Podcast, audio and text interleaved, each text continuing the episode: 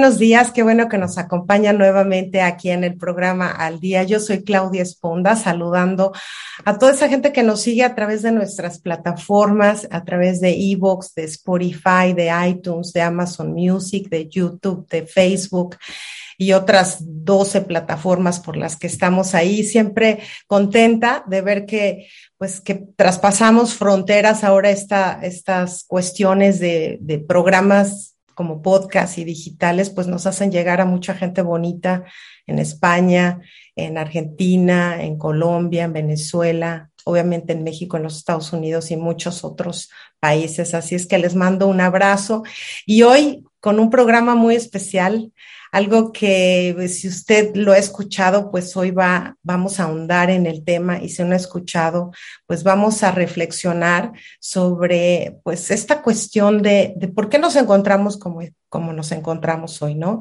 ¿Qué nos hace llegar al lugar donde estamos?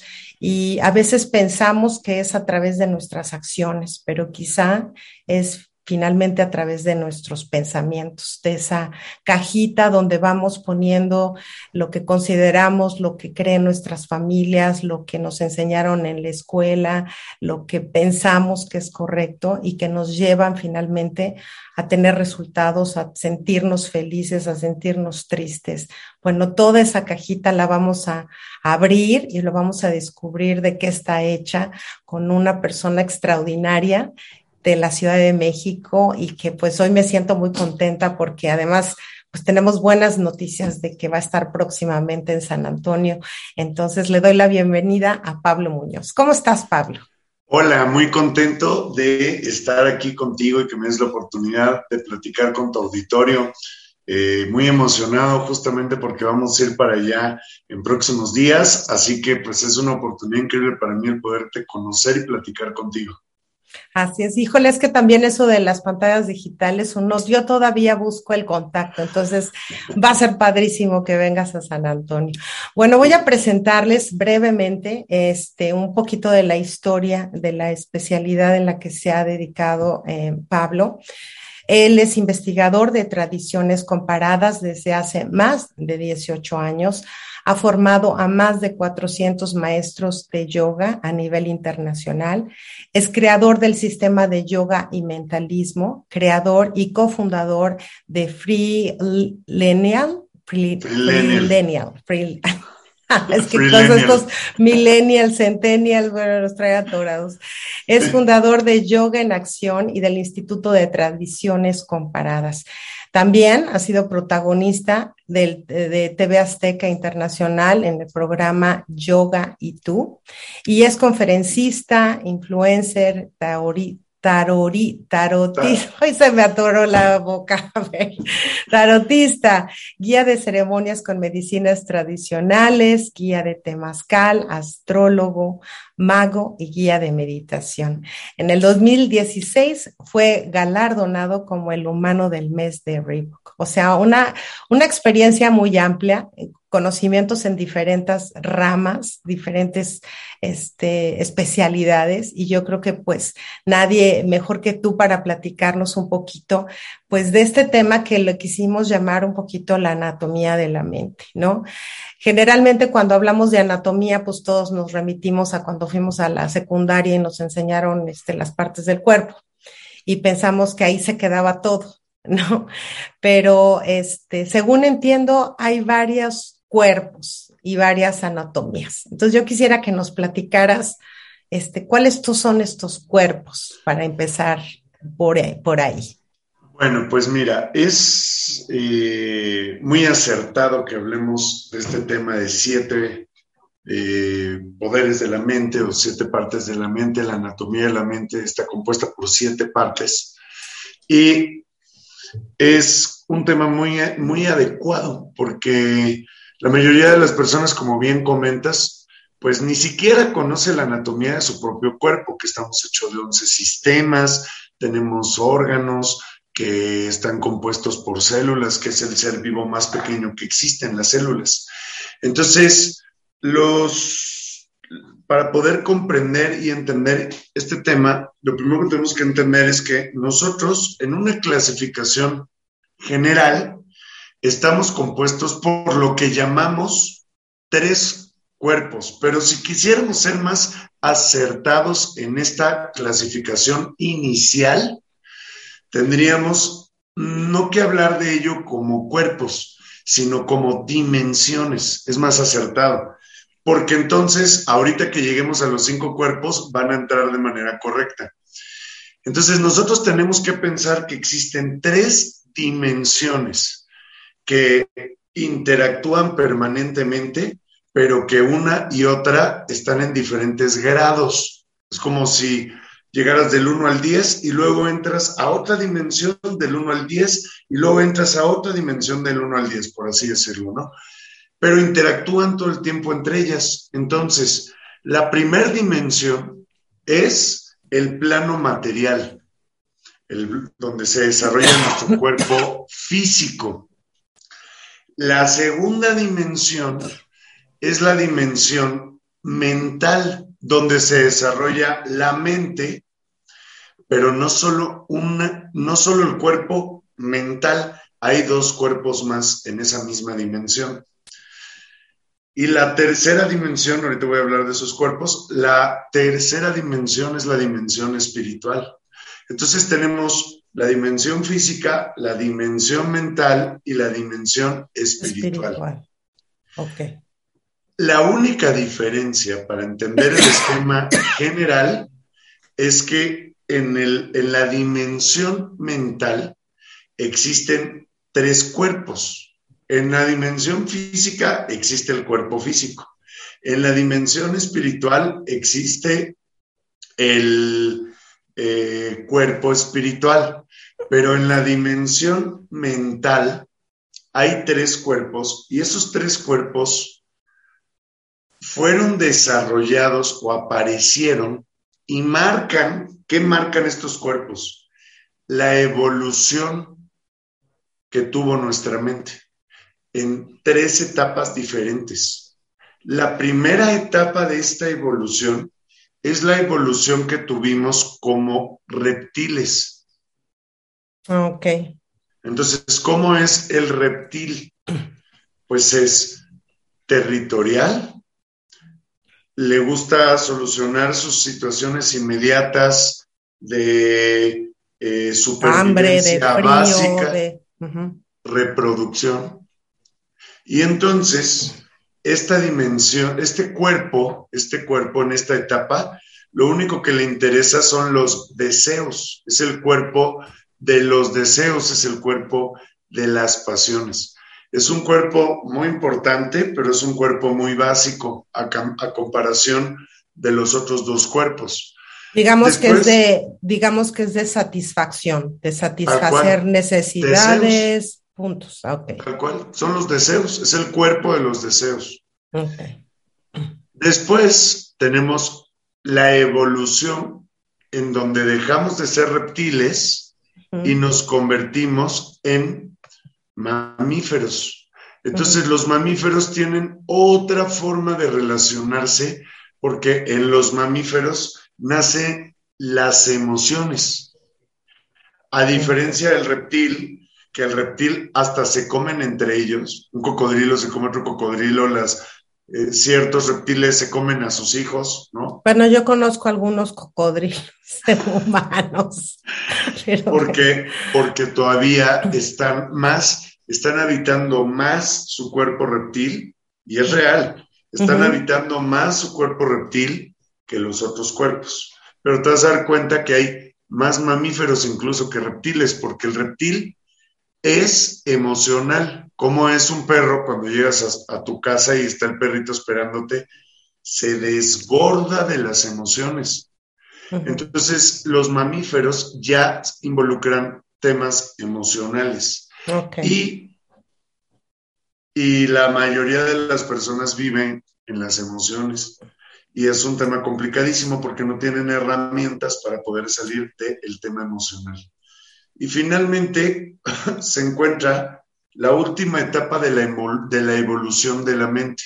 en donde la mente ya despertó, ya tiene una conciencia mucho más avanzada, tiene la autoconciencia que nos diferencia de los mamíferos y evidentemente de los reptiles, y esta autoconciencia razona y reflexiona de una manera mucho más avanzada. Esta parte ya es la mente que hoy día tenemos los homínidos o humanos. Entonces, estas tres etapas marcadas por la evolución son claramente definidas en nuestro cerebro físico, claramente definidas, porque existe, o sea, si tú ahorita en Google le pones eh, los tres cerebros y lo buscas así como te lo estoy poniendo. Van a aparecer estos. Te van a aparecer estos. En el orden que te acabo de decir es el cerebro conocido con el nombre de reptiliano, después el cerebro conocido con el nombre de límbico, después el, el cerebro conocido con el nombre de neocórtex, pero son los rastros del cerebro en sus etapas. Entonces, conforme el cerebro evolucionó, la mente tuvo mayor capacidad de expandirse y quedó segmentada en estas tres partes. Ahora, ahí tengo un dato que te va a encantar, porque yo cuando lo conocí fue una locura, mi mente hizo así, porque imagínate que estos tres cerebros de los que estamos haciendo referencia, que bueno, ya no lo hablemos como cerebros, hablemoslo como cuerpos, tenemos entonces el cuerpo físico, tenemos el cuerpo pasional o de los deseos, el cuerpo de las emociones, el cuerpo mental y el cuerpo espiritual en esto, en este orden que lo acabo de dar. Bueno, pues resulta que esto que te acabo de decir es la forma, esto, los científicos antiguos de este conocimiento que yo les voy a compartir, y digo científicos porque esto es ciencia, y es una ciencia muy antigua, muy antigua. Entonces, los científicos de esta ciencia antigua se dieron cuenta que nosotros estábamos divididos de esta forma, pero que cada cuerpo está relacionado con un elemento. Entonces, el cuerpo físico es el elemento tierra. El cuerpo, el cuerpo de los deseos es el elemento fuego. El cuerpo de las emociones es el elemento agua. El cuerpo de las pasiones, de los, de, los pensamientos o el cuerpo mental, puramente, es el elemento aire y el cuerpo espiritual es el elemento éter, que mucha gente, hay quien no ha escuchado del elemento éter o o quinta esencia, y hay quien sí. El punto es que lo hayas escuchado o no lo hayas escuchado, hay ahí un cuerpo. Entonces, este éter, que igual lo pueden investigar, pues hace ya un embone perfecto, embona de manera perfecta los cinco elementos con los cinco, con los cinco este, cuerpos que se encuentran en tres dimensiones. Entonces, esto es muy importante entenderlo porque la dimensión donde se encuentra el cuerpo mental, el cuerpo emocional y el cuerpo de los deseos es en donde se juega el caos que vivimos por dentro. Claro. Oye, déjame preguntarte algo, porque pues es obvio que, que, los seres humanos tenemos todos estos cuerpos, ¿no? Los cinco que mencionas. Sí. Pero hay momentos en tu vida en el que te en el uno está más desarrollado que otro o que, digo, tenemos todos, pero ¿cuál es el que se alimenta? A veces es, eso depende de, tu evolución o de tu comprensión o cómo, cómo funciona. Porque sí mencionaba a nivel de broma que hay unos cocodrilos humanos que conozco que dices, bueno, ¿no? Sí será que estas personas en particular están viviendo en una etapa evolutiva un poquito como dos rayitas abajo. Sí es real. Y te voy a decir por qué. El cuerpo mental tiene, ahora sí, ya que dejamos la estructura clara, ya entendemos que no es lo mismo el cuerpo de las emociones que el cuerpo mental, que el cuerpo pasional, que el físico o espiritual, ¿no? Entonces, habiendo realizado esta clasificación de manera ordenada, el cuerpo más, el cuerpo que nosotros el cuerpo que controla a los otros cuerpos inferiores, porque si te acuerdas, dimos un orden específico de los cuerpos. Cuerpo físico, cuerpo de los deseos, cuerpo de las emociones, cuerpo mental y el espiritual. El espiritual es perfecto. Ese no hay que hacerle nada. Es el superior, de hecho, es la aspiración al que queremos conectarnos, porque entonces de ahí vamos a beber y vamos a sacar el poder y la fuerza para lograr cosas extraordinarias. De ese cuerpo viene la inspiración, de ese cuerpo viene la genialidad, de ese es el cuerpo de donde nace o proviene el amor y el amor nos va a generar paz como consecuencia. O sea, todo lo superior viene del cuerpo espiritual. Y el cuerpo emocional y el cuerpo de los deseos son dos cuerpos inferiores, evolutivamente hablando, que nos van a estar permanentemente haciendo entrar en caos. Pero entonces, ¿cuál es el cuerpo que sí puede gobernar a los otros dos? Pues el cuerpo mental. Y el cuerpo mental tiene una anatomía, así como, como el cuerpo físico tiene una anatomía construida de 11 sistemas compuestos de órganos, compuestos de tejidos, compuestos de células adentro del cuerpo y todas esas partes las podemos estudiar, clasificar, comprender, incluso cambiar cuando hay un órgano que se puede sustituir, ¿no? Eso es el cuerpo físico que tiene cinco sentidos el cuerpo mental también tiene una anatomía. Okay. Entonces, esta anatomía de la mente es la responsable de lograr controlar los cuerpos inferiores. Y ahí es en donde se encuentra todo el juego, porque te va a llamar la atención, fíjate, seguramente has escuchado, tal vez hasta has practicado yoga. Sí pero la gente no entiende ni sabe qué es yoga, porque hay desconocimiento sobre qué es el yoga. Entonces la gente cree que yoga es hacer ejercicio. prácticas físicas, ejercicio, posturas, y si no llego yo porque no tengo flexibilidad no puedo hacer yoga. Pero yoga tiene una definición escrita en un libro que es para nosotros los yogis el pilar filosófico o lo que podría ser un símil lo más cercano posible a la Biblia del yogi, que se llaman los Yoga Sutras de Patanjali. Y en los Yoga Sutras, Yoga Sutras de Patanjali, se encuentra escrita la definición del yoga que todos los yogis reconocemos o que quien no la reconoce, pues la tiene muy clara y la contempla como una de las visiones del yoga fundamentales.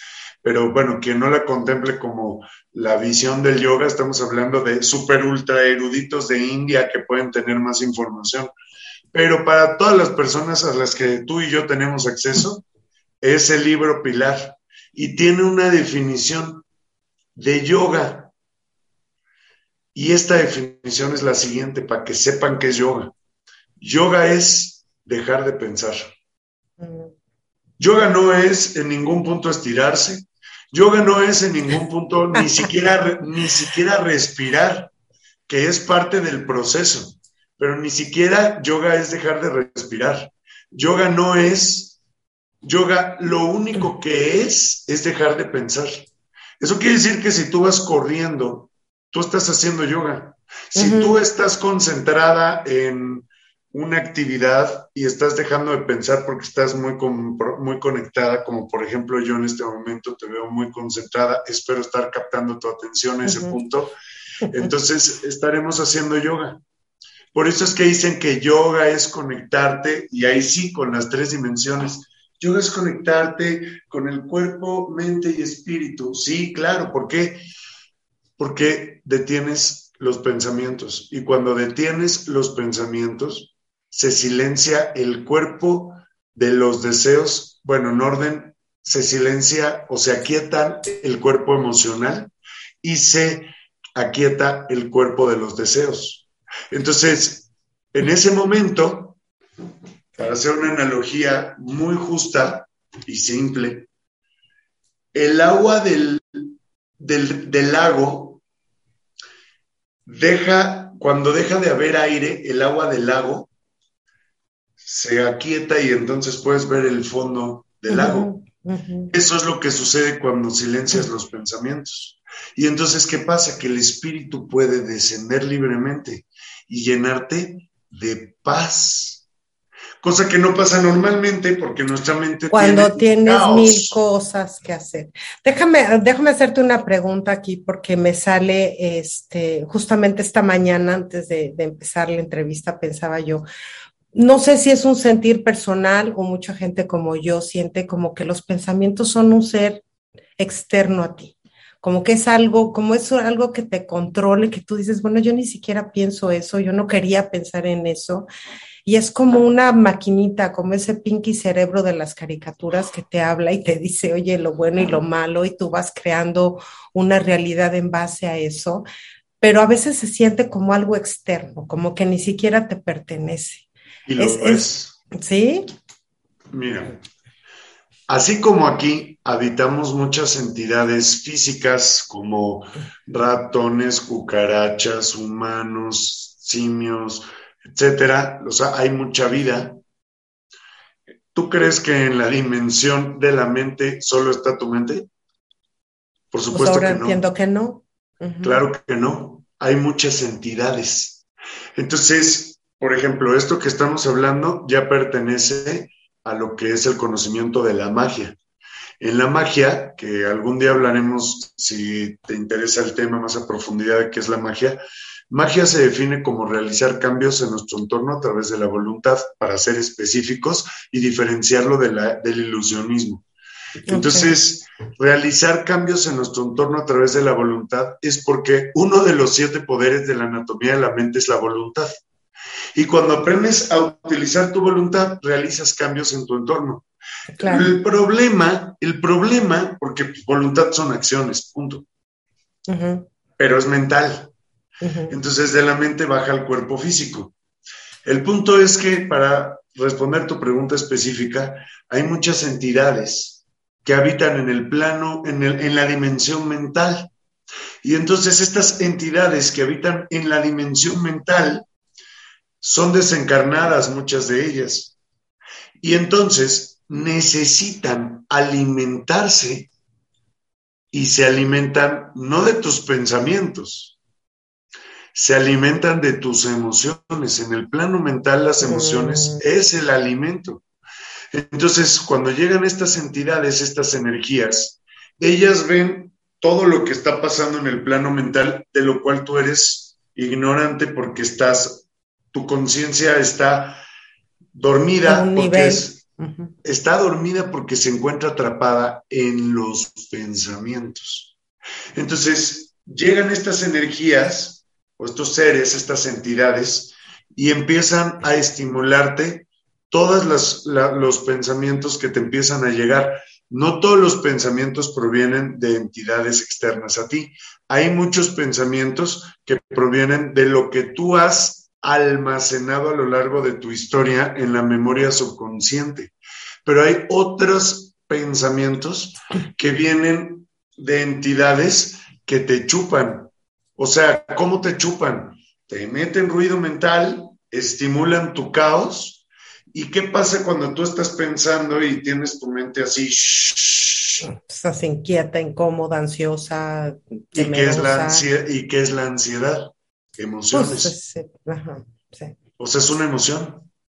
Entonces, esa emoción es para ellos alimento. Entonces, todo el tiempo están tratando de meterte ruido mental, ruido mental, ruido mental, porque entonces tú te empiezas a generar inestabilidad emocional. Y al tener inestabilidad emocional, ellos se alimentan de tu, de tu inestabilidad. Hay una emoción porque ahí te va la parte más interesante de esta teoría. El espejo del espíritu, o sea, el espíritu tiene un depositario dentro de ti que no está en tu mente, no se encuentra en el cuerpo mental, se encuentra en otra parte de tus cuerpos, en otro cuerpo, en donde él puede llegar y reflejarse. Para poderse reflejar necesita un espejo. ¿Y cuál de los cuerpos es un espejo? Pues el pensamiento, la mente, las, em, las aguas de las emociones porque es una, es agua. Y el agua. No, hombre, pues es que está complicadísimo, mi querido Pablo. Las emociones son como un espejo. O sea, el agua es un espejo natural. Sí, sí. Entonces, para que ese espejo pueda reflejar el espíritu que necesita tener, estar quieto. Porque si la superficie se está moviendo, claro, no, no, no dice nada. No. No, no pues yo, yo creo que me, urge tu curso, definitivamente, porque estoy nivel uno. Oye, pero tendremos que entrar ya de lleno a estos siete, este, estos siete poderes de la mente, porque si no la gente va a decir, bueno, ¿cuáles eran? ¿no? ¿Cuáles eran? Este, yo quisiera que habláramos brevemente de cada uno de ellos, porque sí quisiera este, que, obviamente todo esto refleja en ti años de estudio, de preparación, de, de, conocimiento, que obviamente en una hora es casi imposible poderlo dar, ¿no? Pero si damos un concepto general, la gente podría empezar a entender en qué estado evolutivo, por qué tenemos los resultados que tenemos, por qué estamos contentos o ansiosos, por qué tenemos estrés, por qué no podemos lograr una relación sana, por qué no tenemos una buena comunicación. Yo creo que todo tiene que ver por esta, este, en ese nivel de conciencia de cómo manejamos y hacemos que nuestros pensamientos tengan una repercusión. Entonces, si tú me permites, pues vamos a entrarle directo con los siete, con los siete poderes. ¿Cuál es el primero? Mira, ahorita nada más para, les voy a pedir que la idea que estábamos como desarrollando me la guarden para el final, porque este tema del espejo que estaba tratando de compartirles es más oportuno hacerlo al final, porque va a ser la herramienta con la que vamos a concluir y va a ser una herramienta práctica y específica donde van a agarrar y van a decir, órale, ok, va. Entonces, yo corte, la guardo aquí, el espejo. corte y nos metemos a los poderes para poder entender después el espejo. La mente se desarrolla en siete partes.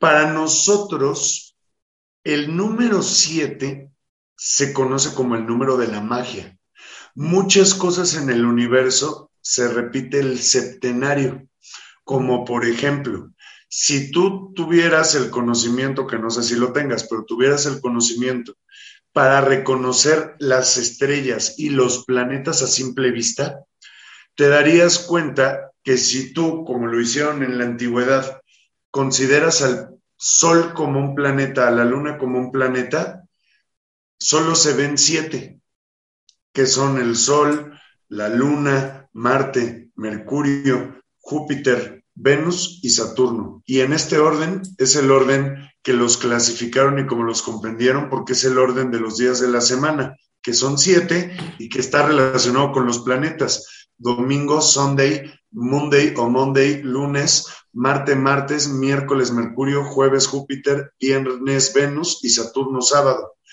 Así como este septenario se repite muchísimas cosas en el universo, está en tu mente. Y hay siete poderes o siete partes que componen tu mente. La primera de ellas es la conciencia. La conciencia la definimos como la capacidad que tenemos de estar en el presente. La segunda de ellas es la subconsciencia, la memoria subconsciente. La subconsciencia es en donde se almacena toda la información que hemos recibido desde antes de nacer incluso, porque todo lo que sucedió mientras nosotros estábamos en el vientre, desde el punto en el que se tocó el gen del de, espermatozoide con el gen del, del óvulo, porque son genes, lo que tienen por dentro los dos son células que tienen genes. una vez que una entró en la otra y los genes entraron en contacto, ¡pum! Empezó la memoria subconsciente a hacer su trabajo, ya como una unión. Entonces empieza todo esto a desarrollarse, empieza a haber un proceso de captación de información y desde ese momento hasta este momento en tu vida, todo eso se encuentra en la memoria subconsciente. La memoria subconsciente tiene una clasificación, está dividida por partes y esas partes que la conforman son eh, la, la parte, eh, son las partes que nos, de ahí salen los pensamientos. De esta parte salen los pensamientos en los que nuestra conciencia va a estar atrapada. Entonces, la subconsciencia tiene una serie de divisiones que no voy a hablar hoy de ellas, solo es importante que sepan que ahí se encuentra todo el almacén de la información de esta encarnación. Y después de eso siguen los pensamientos en la imaginación. La imaginación la definimos como el campo fértil de los pensamientos. Entonces, tenemos, tenemos los, la conciencia, que es la capacidad de estar en el presente, la memoria, que es lo que tiene almacenado todo desde el primer día hasta hoy, y tenemos los pensamientos que definimos como el campo fértil de los pensamientos. La imaginación es el campo fértil de los pensamientos. Y es que nosotros pensamos en imágenes. Por tanto, las imágenes es el lenguaje de la mente. Por eso es que utilizamos tantos simbolismos. Nosotros, dame un segundo, porque voy a agarrar lo que tengo aquí a la mano. Nosotros nos comunicamos con imágenes. Y es por eso, gracias a la comunicación en imágenes, es por eso que existen lenguajes escritos como el tarot. Mm porque son dibujos y el dibujo es el lenguaje natural de la mente. Y el lenguaje natural de la mente hace que la comunicación sea directa, sin intermediarios, extremadamente potente. Y eso también, por ejemplo, lo ha comprendido las marcas como la que sea, cualquier marca que le mete muchísimo dinero a penetrar su imagen, su logo. Exacto. Y asociarlo y utilizar las leyes de la subconsciencia para plasmarte un concepto que ellos quieren transmitirte con su logo. Y cuando veas el logo, inmediatamente estás vinculándolo con eso. Emociones, sensaciones, sabores, olores, sentimientos, todo, ¿cierto? Entonces, hay una cosa a saber importante del juego de estos tres poderes que voy a hablar ahorita para terminar el resto de los poderes e irlos desarrollando como más a profundidad. Entonces, por lo pronto, guarden estos tres poderes, conciencia, subconsciencia e imaginación. Después sigue el cuarto poder, que es el poder de la razón. La razón es un poder muy importante porque a través de la razón nosotros podemos meterle un orden lógico a las ideas, porque la, el razonamiento son la estructura que es el poder mental que le permite poner, analiza las cosas, concluye con base al análisis que realizó y asigna un orden a las cosas. Eso es lo que hace la razón. Entonces, como consecuencia, la razón es extremadamente importante, porque los pensamientos, que en la mayoría de los casos son súper desordenados, hacen que la gente tome decisiones caóticas. Entonces, digamos que, esta parte le da orden, le da principio, le da fin, le da sentido, le da dirección en, dentro de la razón. Al menos que sepa qué razón es mal. Ah, claro, bueno, independientemente de que sea bueno o malo, le da dirección. Entonces, el problema es que la mayoría de las personas no tienen un razonamiento correcto. Ahora, el quinto poder es la intuición. La intuición es la capacidad que tenemos de escuchar la voz de nuestro espíritu. Entonces, para hacer un símil adecuado de las dimensiones, la dimensión espiritual tiene un punto de contacto con la dimensión mental y ese punto de contacto con la dimensión mental hace esto, es la intuición.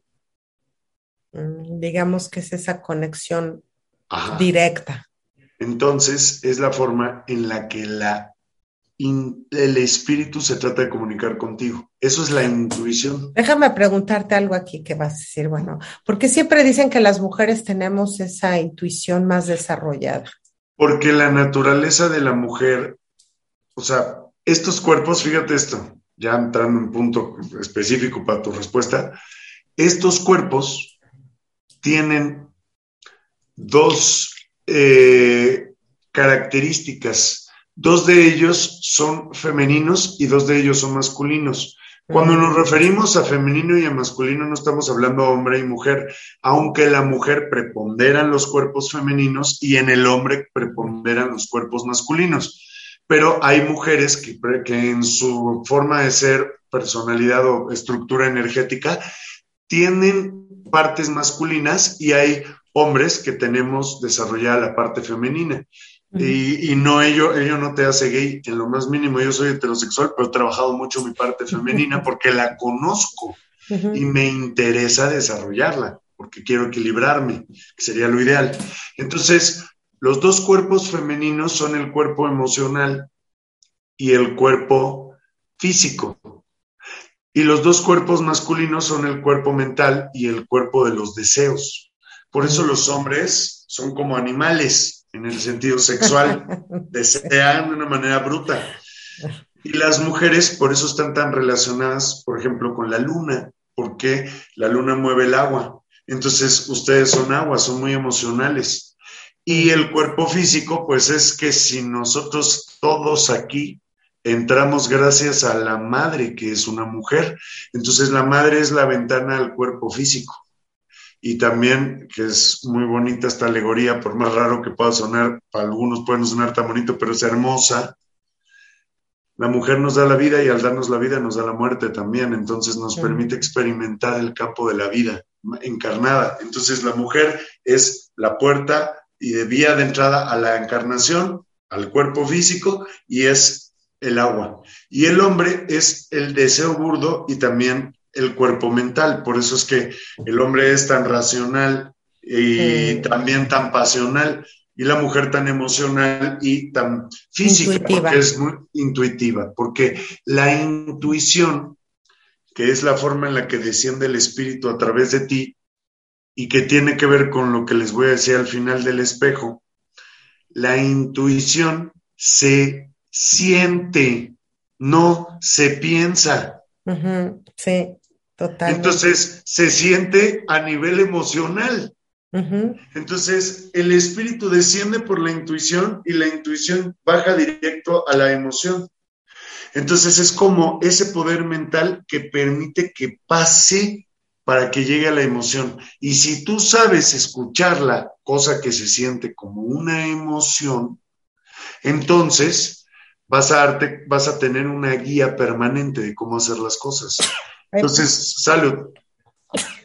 Salud. Como las, como las mujeres son más emocionales, son más sensibles a las emociones, entonces son más intuitivas porque sienten esta, esta, mm. este mensaje, pueden escuchar más la voz. Ahora, es importante dejar claro esto cómo se siente la voz en nosotros. Y ese va a ser el cierre y la herramienta que les voy a dar al final. Entonces, bueno, la intuición es esto. Después de esto sigue el discernimiento. Discernir quiere decir eh, separar. Elegir. De hecho, de hecho, elegir es otra cosa, ¿eh? Eso es ah, importante. Discernir es separar nada más. Porque ¿quién decide? La conciencia. O sea, tenemos la idea de que la conciencia es una vocecita que te dice cosas, pero no, esa es la intuición. La conciencia es la capacidad que tenemos de estar en el presente. De hecho, la conciencia se simboliza con un ojo. Entonces, ¿por qué? Porque ve, ¿no? Porque estás en el presente, estás viendo. Entonces, como estoy viendo, yo puedo decidir porque estoy viendo las cosas. Entonces, yo veo las cosas, puedo decidir porque estoy viendo las cosas y gracias a que puedo decidir porque estoy viendo las cosas, tomo una elección. El libre albedrío pertenece a la conciencia. Pero el discernimiento es la capacidad de separar y es que esto es bien importante. Si yo no separo correctamente la información, decido mal.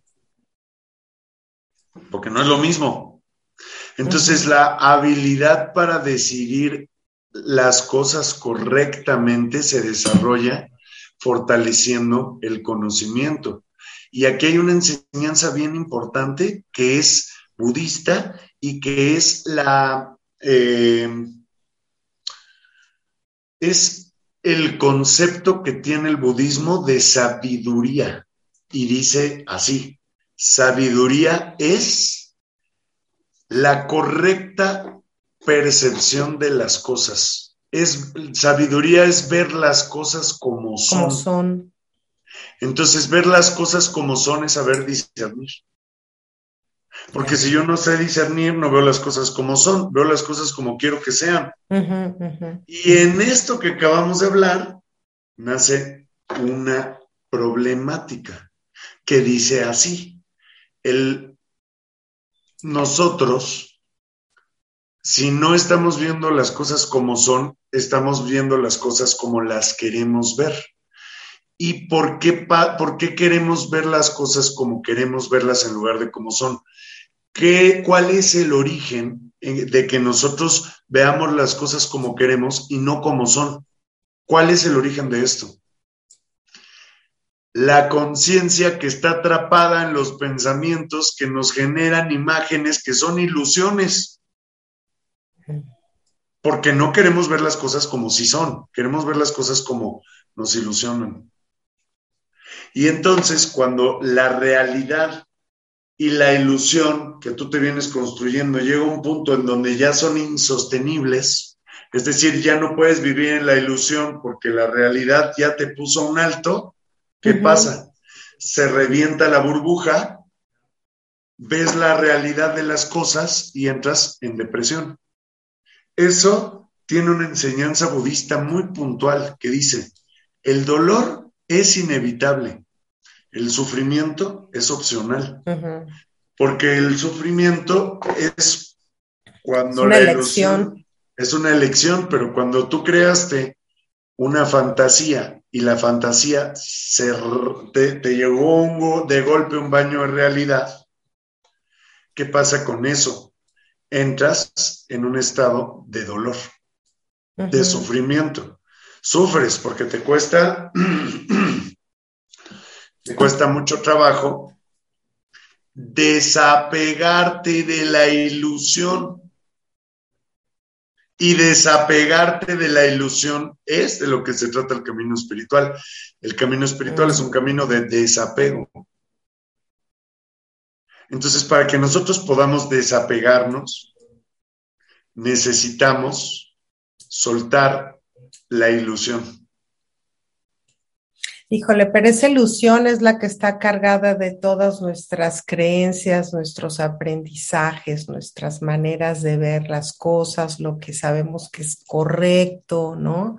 ¿Y dónde vive eso? Con la información que hemos hablado, ¿eso dónde está? En la conciencia. Ah, ya no, yo ya estoy hecha. En la subconsciencia, porque acuérdate que es la memoria que tiene. Que toda la, carga de lo que traemos de, de generaciones. Todo. Todo lo que has, todo es el almacén, es la memoria. Pero entonces, ¿qué? ¿Se trata de borrar esa, esa memoria y de empezar como recién nacidos? Porque finalmente esa memoria nos ayuda también a sobrevivir, a subsistir. Yo no tengo que ver un, fuego y para entender que es peligroso, ¿no? O no tengo que ver un animal para saber que pues depende del tamaño, me ataca o no me ataca. O sea, también esa parte de, de lo que hemos aprendido nos ayuda a, como tú dices, en ese estado reptiliano, a sobrevivir. Sí, pero acabas, acabas de llegar a una conclusión que es tan importante que cuando una persona en su proceso espiritual llega a esa conclusión, pero no a nivel intelectual, sino a nivel conciencia, o sea, su conciencia lo reconoce y llega a eso y dice que no es lo mismo que decir, oye, pero esto así, y pues te va a poner a pensar, ¿no? Pero cuando esa conclusión se vuelve en ti un estado mental y dices, ya lo vi, a eso se le conoce como la iniciación mística. Ay, híjole. Porque es eh, eso que acabas de hablar se llama el despertar de la conciencia. Porque entonces te haces consciente de dos cosas. Uno, todo lo que has creído puede no ser real. Y dos, todo lo que has hecho, todo lo que te rodea en tu vida, todo es consecuencia de tus decisiones. Entonces te vuelves responsable de tu obra. Y, ahí es donde se pande el caballo, como dice en mi pueblo. Y comienza una cacería de los patrones heredados, de las ideas aceptadas y de la forma en la que antes creíamos que las cosas tenían que ser. Y se pone en tela de juicio todo. Todo. Todo. Y se derrumba una parte muy importante de eso. Es tan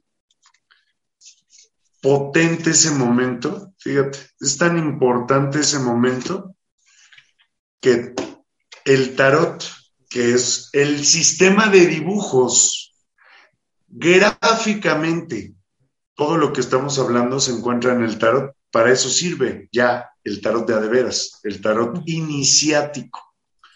Es tan importante ese momento que hay una carta que lo tiene dibujado y es esta. Mm. En donde una torre, que es la torre de tus, de todas tus creencias y dogmas, es golpeada por un rayo que proviene de un sol. Ese sol representa al espíritu. Y entonces golpea a la torre y la torre se derrumba. Ahí hay dos personajes. El hombre representa a la conciencia, la mujer representa a la subconsciencia, de la cual hoy día pues ya tenemos elementos para comprender qué son y están de cabeza, pero tienen ropa, no están desnudos. ¿Por qué? Porque son la conciencia y la subconsciencia que se construyó desde la falsedad de tus dogmas, de tus ideas preconcebidas, de la estructura de los pensamientos que tú creíste que eran reales. Desde la aceptación de si tú eres una mujer o un niño, pues que crece en una familia con un padre alcohólico y una madre que está permanentemente sosteniendo y aguantando durante 50 años de su vida malos tratos, golpes, este, que un borracho, etcétera. Tú creciste con eso y crees que eso es la familia y entonces vas y repites el patrón. Pero no es, así. Porque es el concepto de amor familiar que tú viviste. Bueno, todo eso cuando pasa este momento, todo se derrumba y viene el despertar de la conciencia espiritual.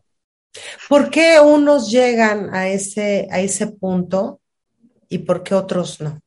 Porque, digo, nadie quiere, la verdad, Pablo, nadie quiere vivir en el sufrimiento, ni en la ansiedad, ni en la angustia, ni en la... Yo no creo que nadie se levante diciendo, ay, hoy voy a estar frustrado, ansioso, nervioso, estresado y quiero que mi vida sea un caos. Porque si venimos con toda esa carga, pues ya de una conexión espiritual especial con dones, con talentos, con aptitudes.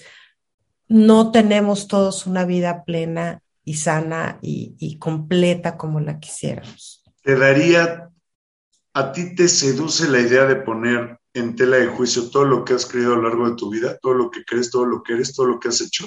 Pues muchas cosas sí, la gran mayoría. Hay otras con las que estoy feliz con ellas, ¿eh? Te voy a hacer. Por supuesto, porque, ah, o sea, la, eh, la, estructura de pensamiento que tenemos, el modelo mental es la palabra correcta para definir esto, el modelo mental que tenemos, que es esta construcción, esta torre, el modelo mental tiene claros y tiene oscuros, tiene virtudes y tiene vicios. Nosotros tenemos que poner en tela de juicio toda la torre porque quiere decir o sea, va a haber cosas que nos sirven de esa torre, pero muchas no. Entonces, tiene que ver con el hecho incluso de quitarnos de encima la, las creencias de papá y mamá. Tal vez el superhéroe de tu padre no lo es. Tal vez la mamá que tú siempre creíste que era la mejor madre, la más amorosa, no lo sea. Y eso es algo que no todo el mundo está dispuesto a hacer. Le da miedo a la gente hacer eso. Entonces, a esto que acabo de mencionar, por ejemplo, papá y mamá, se le llama matar a papá y matar a mamá, que no quiere decir que los mates, quiere decir que los mates en ti, la ilusión, ese, ese tenerlos en un pedestal se tiene que morir para que haya un renacimiento justo de las cosas como son y tu conciencia se eleve y los puedas ver como seres humanos, como personas con sus mismos rollos personales. Bueno, pues hay gente que no está preparada para ese salto. Mm, Porque no se atreven. Y a eso, fíjate, ahí te va. Mira la carta del tarot que estamos hablando, no sé si alcanza a ver, es el número 16. ¿Sí lo ves? Sí, se ve, la torre. Bueno. Antes de la torre está el estado anterior, el estado mental anterior a la torre y el estado mental anterior a la torre, pues lo tiene la carta 15, ¿no? ¿Y cuál es la carta 15? El diablo. Ay, qué fea. Mm, es, es feo, es feo. Por eso la carta es así. Y es feo porque es el estado en el que se encuentran las personas que no ponen en tela de juicio su modelo mental. Y entonces mira la enseñanza tan particular que nos da el diablo tiene a dos personas animalizadas encadenadas. Encadenadas, pero la cadena, si tú te das cuenta, se la podrían quitar. Sí. Pero no la ven. Mm. Entonces, están animalizados por ignorancia. Esta carta representa la ignorancia. Representa la, los miedos, representa los complejos, representa la oscuridad, representa todo lo que nos tiene encadenados al diablo. Entonces el diablo no es una entidad a la que tú le vas a hablar y la vas a invocar y va a llegar y va a tener patas de cabra. es el que traemos en nuestro es, es las limitaciones que evitan que tengas libertad. Y yo creo que muchos a veces sabemos que, que, cuando hablamos de esa vocecita que me dice no y que me dice sí, no sé si está guiada por la intuición o por la conciencia o por la memoria, pero a veces nosotros mismos sabemos quién nos guía en nuestros pensamientos. Pablo, vamos a tener que hablar del espejo y ya cerrar con lo de el curso que vas a dar en San Antonio para la gente que nos escucha. Mira, nada más para decir, me faltó el último poder que lo voy a dar en 30 segundos. Sí. El último poder es la voluntad. Y la voluntad es la capacidad que tenemos de generar acciones.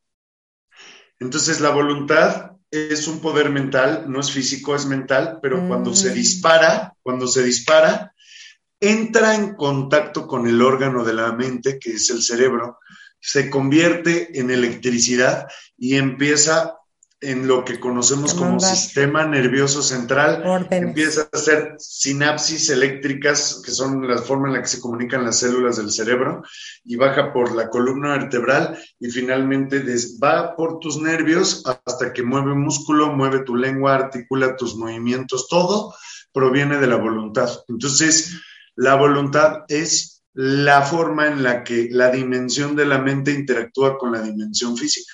Y ya, con esto terminamos la ponencia muy general de los siete poderes mentales. No es que hay que hacer un programa de cada uno, Pablo. Vamos a tenerlo que ir administrando ahí con el tiempo. Nosotros tenemos todo un sistema para entenderlo. O sea, el sistema, ahora justo el curso que voy a dar, ya entrando como en el punto, el curso que voy a ir a dar allá, que Dios quiera, de veras, lo deseo, no tienes con cuántas ganas, cuántas ganas lo deseo, vayas tú. Es un curso, es un curso introductorio a esto. Pero oh como te diste cuenta, no es un tema de una hora. No. Entonces, nosotros nos dividimos así. Primero tenemos los siete poderes de la mente, luego estudiamos las siete leyes de la mente, luego estudiamos ley de atracción y con esos tres cursos de ocho horas cada uno, ya tienes acceso mentalmente hablando al curso de tarot, que dura seis meses.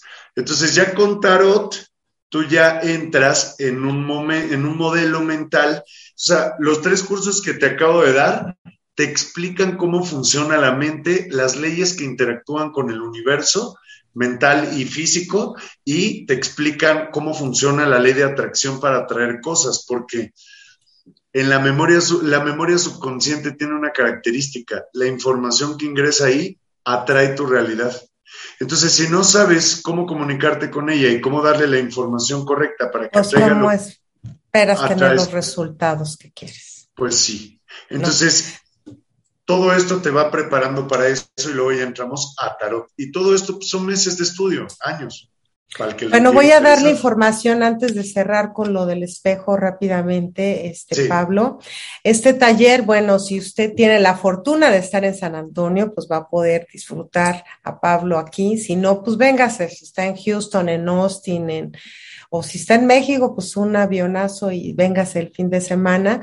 Este, los talleres se van a llevar a cabo del 8 al 14 de julio. El, va a haber un seminario de yoga para las emociones, un curso de mentalismo y un curso de las siete leyes mentales. La información al 210 779 8336. Repito, 210-779-8336, seminario de yoga para las emociones, curso mentalismo, curso las siete leyes mentales, del 8 al 14 de julio. Por aquí te veremos. Y pues ciérranos con este, con esta cuestión del espejo para despedirnos, Pablo, si nos haces favor. Muy bien, pues el espejo, para que pueda descender libremente el espíritu, necesitamos silenciar los pensamientos. Por eso yoga se define como silenciar los pensamientos. Entonces, cuando nosotros logramos silenciar los pensamientos, desciende libremente el espíritu y al descender libremente el espíritu, se expresa y se, se deposita en un cuerpo. Un cuerpo. ¿Qué cuerpo? El cuerpo emocional. Entonces el cuerpo emocional es como un radio. Tengo la estación de la ira, tengo la estación de la tristeza, tengo la estación de la felicidad, tengo la estación de... Entonces tengo muchas estaciones. Pero hay una estación que es la estación del espíritu. Y la estación del espíritu es el amor. El problema es que no sabemos cómo se siente el amor, porque confundimos el amor con enamoramiento. Y tenemos una interpretación equivocada de lo que es el amor. Entonces, para comprender lo que es el amor, necesitas entender el estado mental y físico al que te lleva a conectar con la emoción del amor. Y esa y ese estado es la paz. Mm. Entonces, la paz... O sea, el amor no es esa descarga de adrenalina, de... Pues el amor es... el amor es saber que estás, me imagino yo, que estás bien, que te sientes bien. Y no quiere decir eufórico, ni alegre, ni contento, ni triste, ni... Todo lo contrario a todo lo que acabas de describir. Porque todas esas emociones que son ansiedad. Hay ansiedad buena y hay ansiedad mala. pero cuando tú estás en ese estado, ¿cómo estás? Quieres ver a la persona y entonces te quieres mover y quieres... Eso no es estar en paz. Eso es estar ansioso. Es una ansiedad padre. Hay una ansiedad horrible. Pero el amor no es ninguna de esas dos cosas. El amor no es ansiedad. El amor es equilibrio. El amor es balance. Entonces, el amor es paz. Entonces te das cuenta que con este entendimiento se abren muchísimas enseñanzas que han dado los grandes maestros como Gandhi que te dice, no hay camino para la paz, la paz es el camino. Y para cerrar con la última idea que va a ser la herramienta que deseo dejarles, dice el budismo esta enseñanza maravillosa. Si quieres saber si vas a tomar una decisión correcta, que la paz sea tu guía, que la paz sea tu termómetro. Entonces, si tú quieres hacer las cosas desde tu intuición, desde tu espíritu, que la paz sea el que dirija cada una de tus decisiones. Y es con esto con lo que termino. Ay, me encantó tú, porque mira, te juro que hasta me pusiste la piel de... Y es cierto, tú sabes cuando algo te da paz y sabes que, que fluyan las cosas de una manera natural, sabes que estás por el camino correcto. Es ahí. Cuando todo es muy complicado y hay que meterle mucha, como que uno, uno sabe, yo creo que en el fondo uno sabe pues muchas lecciones, mucho aprendizaje. Yo creo que voy a oír este programa 8, 14, 26 veces para entender toda esta cuestión, porque siendo conscientes, cuando tienes la información y cuando la ves y la sientes y la entiendes, es, muy, es muy, mucho más fácil seguir el camino y entender pues, que la vida no te tocó así, que tú la creas y que mucha de esa creación viene desde que pones en tu mente, cómo disiernes, cómo razonas y cómo eliges, ¿no? Muchísimas gracias, Pablo. Te veo aquí pronto, ¡yeah! Que conste, porque para mí es de veras, qué honor que vengas con nosotros y podamos platicar allá. Te lo prometo de corazón. Pues muchísimas gracias, Pablo. Y agradezco también a todos ustedes, como siempre, por acompañarme aquí en el programa al día. Yo soy Claudia Esponda. Nos vemos en el próximo episodio. Un beso, un abrazo para todos y hasta la próxima. Bye. Oh, namaste. Al día con Claudia Esponda. Al día con